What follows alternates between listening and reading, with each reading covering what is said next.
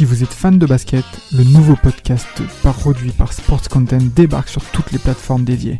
Forever, c'est le nouveau rendez-vous pour parler de l'actualité NBA, présenté par Maxime du Club 115 accompagné d'invités variés, à retrouver tous les mardis sur Spotify, Apple Podcasts et même YouTube.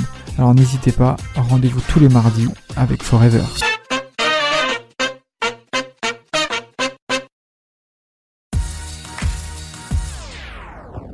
Et on est parti pour les 30 dernières minutes de cette première partie de saison en Angleterre avec temps. Et oui, parce que c'est bientôt la trêve Coupe du Monde. On est avec toute l'équipe. On est avec Alban, Imad, Florian et Florent.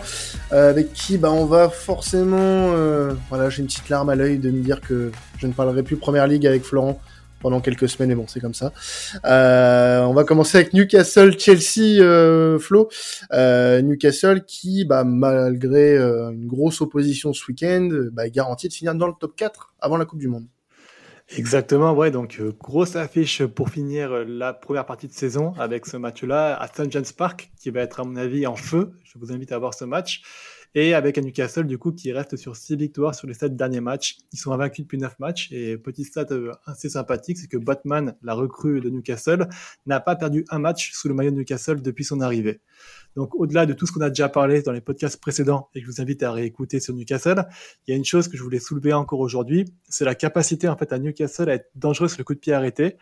Euh, sur 206 de pied arrêtés, euh, pardon, sur 206 tirs qu'ils ont, 75 tirs qu'ils ont eu sont issus des coups de pied arrêtés. Donc euh, c'est vraiment une stat assez parlante qui est en partie due à Trippier qui les tire euh, parfaitement ces coups de pied arrêtés. Donc une force sur laquelle ils pourront compter contre Chelsea, avec en plus une défense très solide. Hein.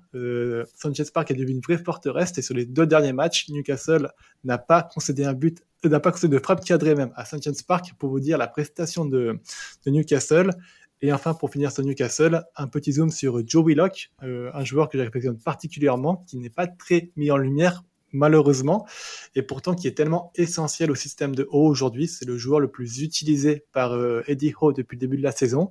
Il occupe donc ce poste de box-to-box dans le 4-3-3, et ce volume de jeu qu'il a, sa vision du jeu qu'il a pour euh, faire le pressing très intense demandé par Howe et pour délivrer des passes dangereuses sont vraiment essentiels, et je pense que sans lui, Newcastle n'aurait pas ce début de saison aussi prometteur et prolifique qu'ils ont eu. Il lui manque encore un peu de justesse dans le dernier geste pour débloquer son compteur de passes décisives et de buts, mais je pense que ça ne serait tardé. C'est un joueur très travailleur et euh, je vous invite à être plus attentif à ses déplacements justement contre Chelsea. Vous allez voir qu'il est très important à ce système. Alors, du coup, euh, tu voulais qu'on passe un petit peu aussi euh, du côté de Chelsea voilà, ça va un eh peu moins bien. Euh, on est sur euh, bah, deux défaites d'affilée, dont une qui était complètement euh, méritée face à Arsenal tellement bah c'était pas bon du tout. Euh, c'est une équipe qui a vacillé entre le bon et le moins bon et là qui est surtout sur le moins bon en ce moment. Donc euh, on peut s'inquiéter un petit peu pour les, les Blues de, de Graham Potter. C'est ça, on peut même dire trois défaites d'affilée, parce que quand j'ai fait le programme, ils n'avaient pas encore perdu contre City, malheureusement. Mais moi, j'ai pas envie d'être trop alarmiste, en fait, pour Chelsea. Parce que oui, alors, il y a des problèmes, mais il faut pas oublier non plus que l'équipe a pas Kanté, Chiwell et James, qui sont trois joueurs clés euh, sous, euh, sous le système de Potter. Donc, euh, l'équipe en souffre énormément dans l'animation, je trouve. Euh, que les supporters de Chelsea, je les comprends aussi, qu'ils soient un peu frustrés par la communication de, Potter aussi, qui est un peu maladroite euh, et qui a tendance un peu à communiquer comme il le faisait avec Brighton, et qui pourrait faire penser que le club de Chelsea n'a pas beaucoup d'ambition, mais c'est pas le cas. Je pense surtout que Potter veut gagner la confiance de, de, de son vestiaire et qu'il ne l'a pas encore parce que euh, ça prend du temps à faire ce genre de choses, qu'il est dans un, dans un effectif qu'il n'a pas construit, et euh, c'est pour ça que sa communication peut être un peu maladroite. Euh, il faut lui donner du temps. C'est ma vision, en tout cas personnelle. Donnons du temps à Chelsea. Moi, je suis pas super inquiet pour le top 4. Les blessés vont revenir. Il y a un premier mercato qui va être fait. Faut pas aussi oublier que Chelsea euh, était sur 9 matchs sans défaite avant cette série de 3 défaites d'affilée et que le club s'est construit vraiment très intelligemment. Hein. Durant les derniers mois, tu as eu beaucoup de, de, membres dans le board qui sont arrivés à Chelsea. Tu as Lawrence Stewart qui était à de l'AS Monaco qui revient en tant que directeur technique.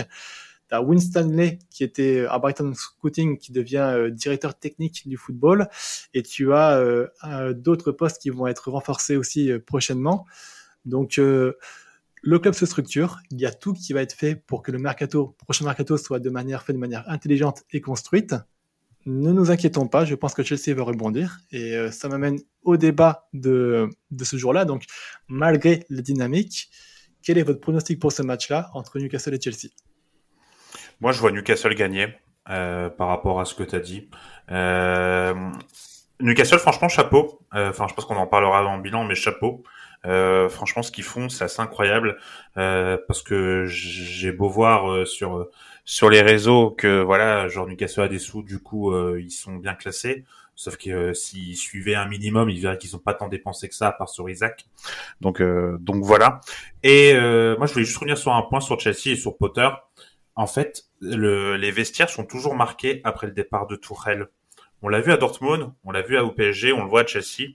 Euh, c'est un entraîneur vraiment qui est toujours très proche de ses joueurs et quand il part, ça laisse un petit peu un, voilà, ça laisse un petit, une petite amertume, dirons-nous, auprès des joueurs et on les sent un peu moins bons et je trouve qu'on se ressent à nouveau à Chelsea. Donc, euh, tu as totalement raison de dire qu'il faut laisser du temps à Potter et Potter n'a pas forcément l'habitude de gérer, euh, voilà, un, vestiaire de ce style. En tout cas, euh, c'est plutôt encourageant ce que tu as dit que Chelsea travaillait bien en, background, si je puis dire. Et euh, voilà, en tout cas sur ce match, ouais, moi je vois Newcastle gagner, euh, mais assez facilement même, j'ai envie de dire. Peut-être un, un 2-0 ou un 3 Alors, moi je pense que, que Chelsea va en effet énormément galérer euh, face à Newcastle. Là, il n'y a rien vraiment qui nous laisse dire que, que Chelsea va faire un résultat. Cependant, parce que oui, cependant, euh, Chelsea, euh, malgré le fait que bah, ça ne joue pas bien, que ça, que ça, je veux dire les mots, ça pue un peu la merde en ce moment. Hein, on va pas se mentir. Dans le jeu, c'est pas ça du tout. Il euh, y a aucun, aucune envie, aucun, aucun pressing, aucune, aucune intention euh, des, des joueurs qui, alors soit ne jouent pas forcément à leur poste de prédilection, euh, soit ne, ne montrent plus grand chose depuis quelques mois coucou Sterling, coucou euh, euh, coucou Havertz, euh, bah, coucou tout le bloc offensif en fait. Coucou Rella. Oh, oh, oh Et c'est la fin de la première partie de saison. On se lâche. Euh, surtout Florian, j'ai l'impression. Euh, vous l'écouterez sur les autres épisodes, il est en feu. Mais euh, voilà, même si tout va au plus mal, dans le jeu. J'ai l'impression que cette équipe de Chelsea, en fait, elle peut euh, nous sortir un atout comme ça. Et euh, bah, malgré tout, faire un match de merde, mais aller, aller te chercher les trois points à St. James Park. Euh, même si j'ai énormément de mal à y croire. je pense que au plus profond de moi-même, cette équipe de Newcastle va faire beaucoup de mal à Chelsea, avec notamment, voilà, tu l'as dit, Willock, euh, Almiron, parlons, on en a parlé il y a quelques semaines, mais formidable euh, joueur qui est formidable match qu'il fait en ce moment. Euh, il n'y a pas énormément d'arguments pour. Hein, euh, une victoire de Chelsea de toute façon.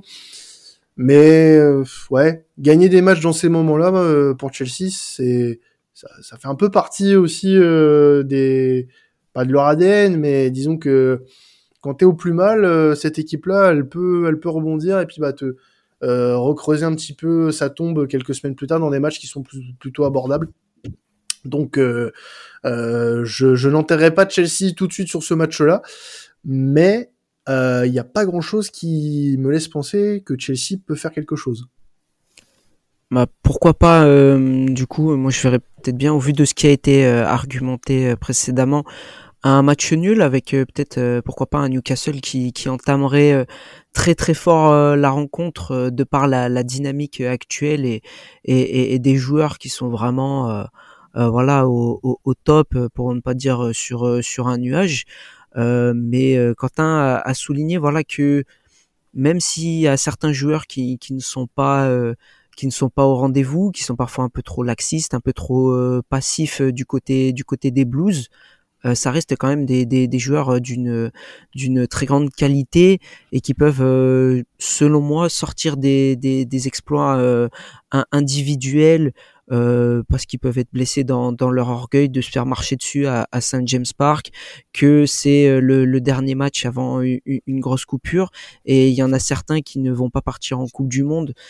Donc ça les embêterait peut-être pas mal de, de partir sur sur euh, une mauvaise note euh, côté des, Blues. Donc ouais, pourquoi pas un match nul, euh, comme je disais, avec un Newcastle qui attaque fort et un, Chelsea qui, inverserait la, tendance jusqu'à égaliser en deuxième partie de deuxième partie de match. Eh bien, écoutez, à part si Flo avait un mot de la fin sur cette rencontre, on peut passer sur West Ham, West Ham Leicester, West Ham bah, qui déçoit beaucoup. Euh, c'est un peu la mauvaise surprise de ce début de saison en Angleterre face à un face à un Leicester qui depuis quelques semaines revient un petit peu. Exactement, c'est une rencontre que je voulais parler avec vous, puisqu'elle est intéressante. C'est deux équipes qui ne sont pas là, on les attend au classement. Donc euh, West Ham qui est 14e et qui reste sur deux, sur deux défaites d'affilée. Euh, même j'irai plus loin en disant qu'en 14 matchs, ils ont perdu 8 fois. West Ham est 15e. Et 15e, pardon. Et c'est Leicester qui est 14e. Exact, ouais. Ils sont ex aequo, ouais. Euh, dans tous les cas, euh, je vois une équipe de West Ham en plein doute. Euh, Moyes est beaucoup, beaucoup remis en cause pour le moment.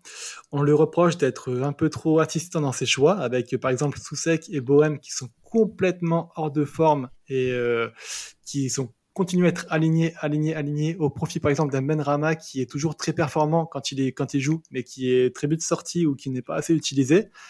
On lui reproche d'être beaucoup trop défensif dans l'approche de ses matchs. Il fait des changements trop tardifs il n'essaye pas de nouvelles choses. Surtout ça qui est dommage. Il y a des recrues qui sont arrivées. Il a Skamaka qui est arrivé de Serie A, qui a un profil vraiment différent de Antonio, autre attaquant qu'il avait. Donc avant le site de West Ham avec Antonio, c'était un bloc bas et on balance des longs, des, longs ballons sur Antonio pour exploiter sa, sa, rapidité, sa vitesse. Et avec Skamaka qui a un profil quand même un peu une tour de contrôle qui pourrait jouer en pivot, on utilise pas du tout ça en fait. On a un Skamaka qui est toujours trop esselé en attaque, qui euh, est une tactique de West Ham en fait qui ne change pas suivant les joueurs qu'il a. C'est vraiment dommage. On a un Paqueta aussi qui, euh, qui pourrait aider justement à, à liaison avec Skamaka et puis euh, faire quelque chose d'intéressant entre les deux. Rien ne se passe. C'est vraiment dommage. L'ambiance est de plus en plus morose du côté de, de West Ham. À votre avis, est-ce que vous penseriez plus qu'il faudrait continuer à donner du temps à Moïse pour qu'il se renouvelle durant la, trêve de la Coupe du Monde Ou au contraire, cette trêve d'un mois, elle arrive à point nommé pour licencier Moïse et puis repartir sur un nouveau cycle au vu de tout ce qui se passe? Euh... Franchement, je vais être honnête, hein. j'ai pas énormément regardé West Ham cette saison. Euh, maintenant, euh... c'est vrai que le début de, de, mandat de David Moyes nous avait euh, un peu séduit quand même, hein, on va pas se mentir.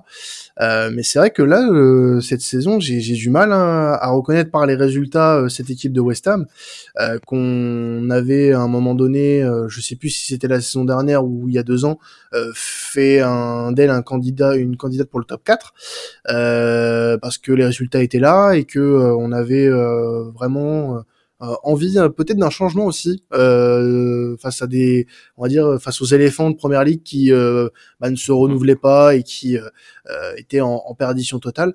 Et force est de constater que bah, la régularité n'a pas été comment dire de leur côté et que bah, que pour recommencer un cycle, il faudrait peut-être songer à changer d'entraîneur.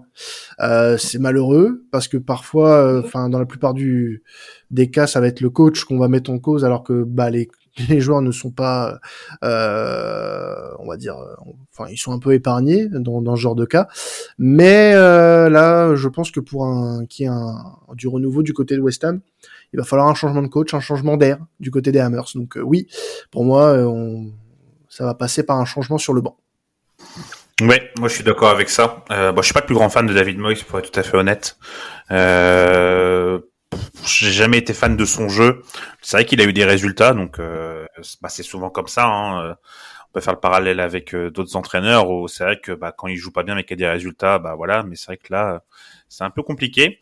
Et euh, c'est surtout que je trouve qu'il n'y a pas de, il joueurs qui euh, qui sortent du lot comme on pouvait avoir un Bowen l'année dernière qui voilà était en pleine en pleine confiance ou même Antonio qui avait été plutôt bon euh, cette année. Je vois, alors j'ai pas suivi non plus tous les matchs pour être tout à fait honnête, mais de ce que j'ai vu, ouais, franchement, c'est pas c'est pas glorieux.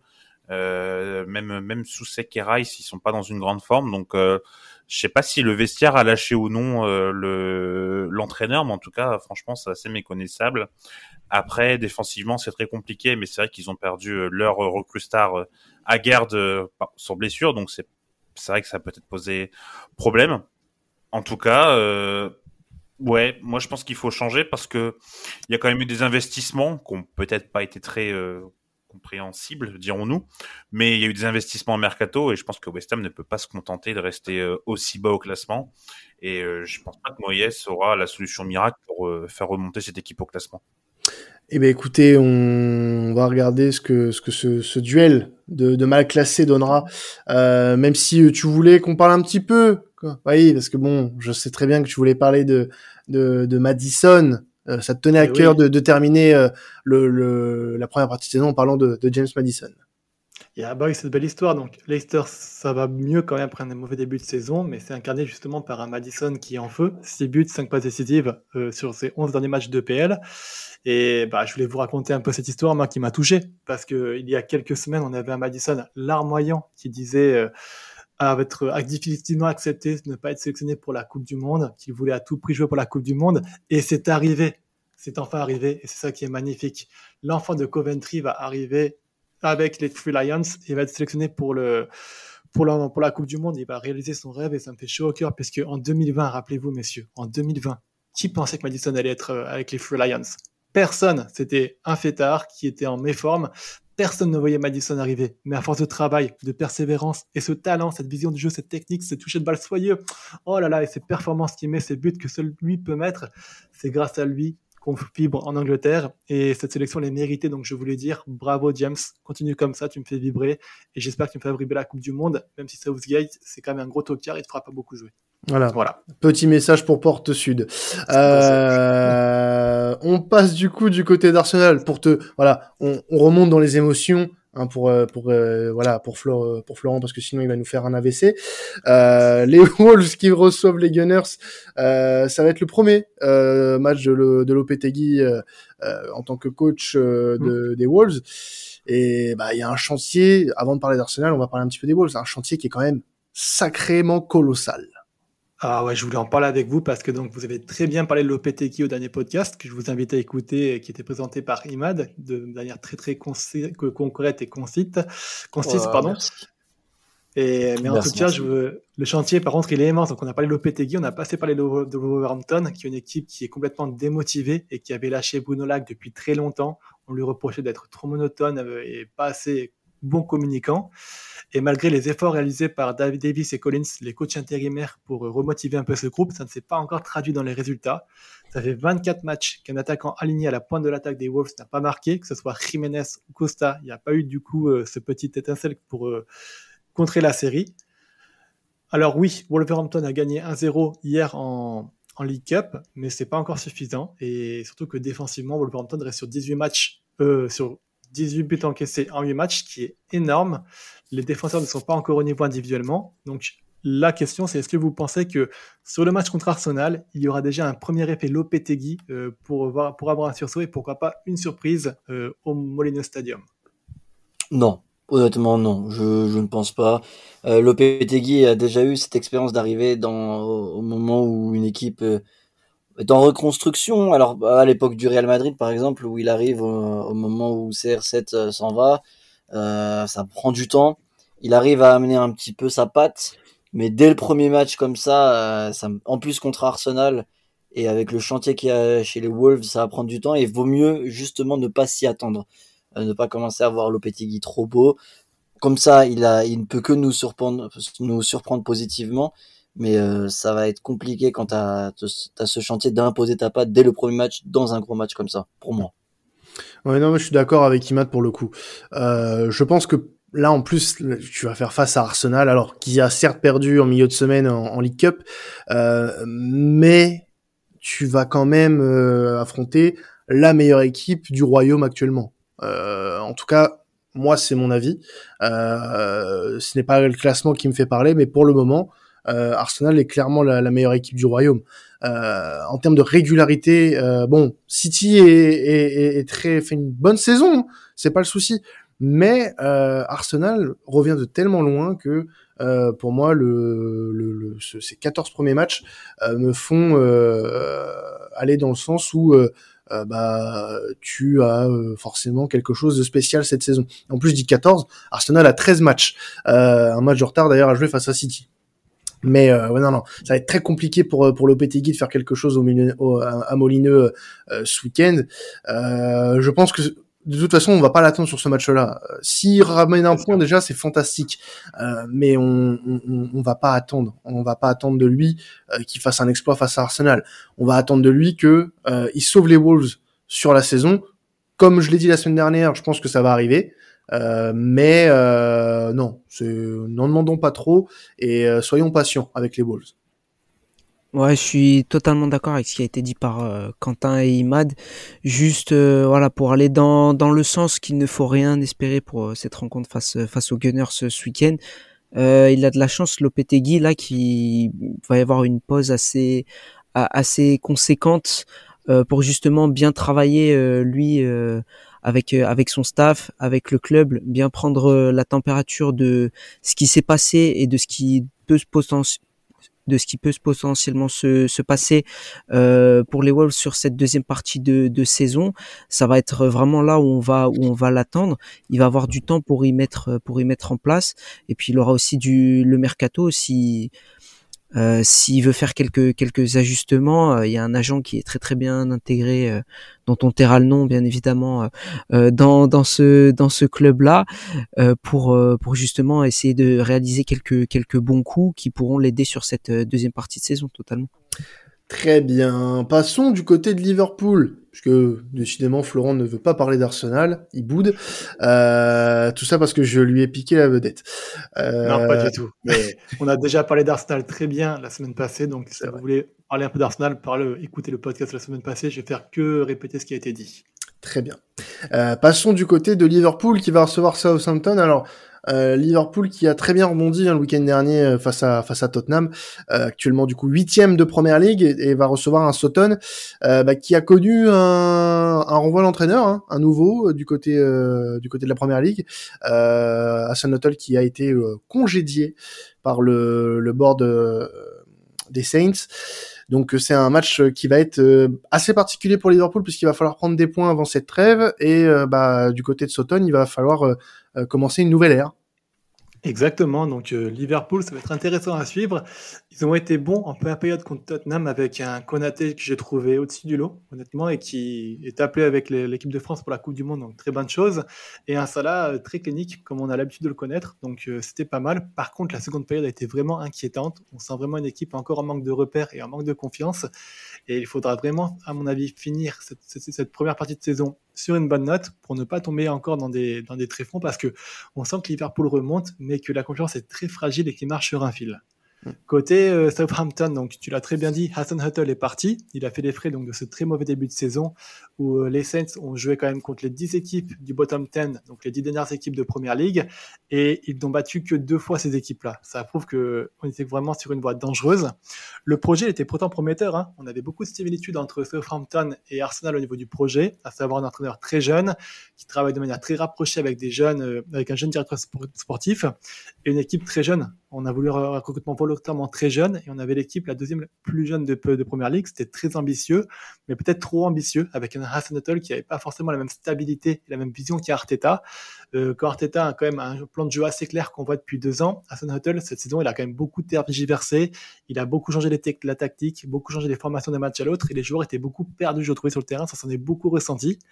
Donc euh, c'est dommage qu'ils partent comme ça. J'étais très très curieux de voir ce que ça allait donner, mais c'est un peu tombé à l'eau et il va être remplacé par Nathan Jones, donc euh, ancien coach de Luton en League One, que je voulais présenter avec vous aujourd'hui. Donc, euh, il a réussi à faire monter Luton en League One en 2018, ce qui a fait sa renommée. Il est parti à Stoke après en 2019, qui était descendu de Premier League en Championship. Ça a malheureusement pas été une très bonne expérience pour lui puisqu'il était viré au bout de six mois. Bon, principalement aussi parce que Stoke à l'époque c'était vraiment euh, un champ miné avec pas mal de joueurs qui étaient descendus de Premier League, qui ne pensaient pas vraiment à performer en Championship, mais plus à retourner en Première League. Et il a eu du mal à faire avec ce vestiaire euh, vraiment gangréné par les conflits d'ego et de joueurs qui voulaient partir. Et euh, il est retourné à Luton, qui a été un retour très prometteur puisqu'il a réussi à faire les championships, euh, les playoffs pour le championship avec Luton la saison passée. Ce qu'on retiendra de lui, c'est que c'est un coach très formateur qui fait beaucoup pour rester son groupe. Il est considéré comme un bourreau de travail qui, allant, qui peut faire jusqu'à 80 heures de travail par semaine.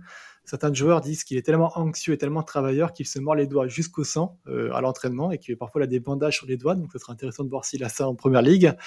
euh, en tout cas, il n'y a que des bons échos sur sa manière de faire. En termes de tactique, euh, il a eu un jeu très direct avec Luton, qui était la sixième équipe de Ligue 1 à faire des passes longues et celle qui touchait le moins de ballons dans le premier tiers de sa zone. Il n'empêche que euh, c'est pas forcément un bon indicateur. À Luton, il avait des joueurs relativement faibles et relativement peu techniques. Euh, il est décrit comme un excellent tacticien, donc nul doute qu'il va s'adapter un peu au jeu qui est au joueur qu'il a. il fera, à mon avis, quelque chose de plus intéressant et de plus construit tactiquement parlant avec Southampton. Je pense pas qu'on verra beaucoup de choses contre Liverpool, mais euh, au retour de la trêve, ça pourrait être très intéressant de voir euh, ce qui peut marcher ou pas. Petit bémol quand même, je trouve que c'est un manque d'ambition peut-être de la part de Southampton de se pencher sur une option comme lui, même si ça peut être intéressant. Euh, on verra ce que dira l'avenir. Eh bien, passons euh, du côté du dernier match à traiter du, week-end. Euh, Tottenham qui va recevoir Leeds. Euh, au-delà de la défaite face à Liverpool ce week-end, Tottenham a pris une gifle hein, face à Forest en, en, étant éliminé de, de, la League Cup en milieu de semaine.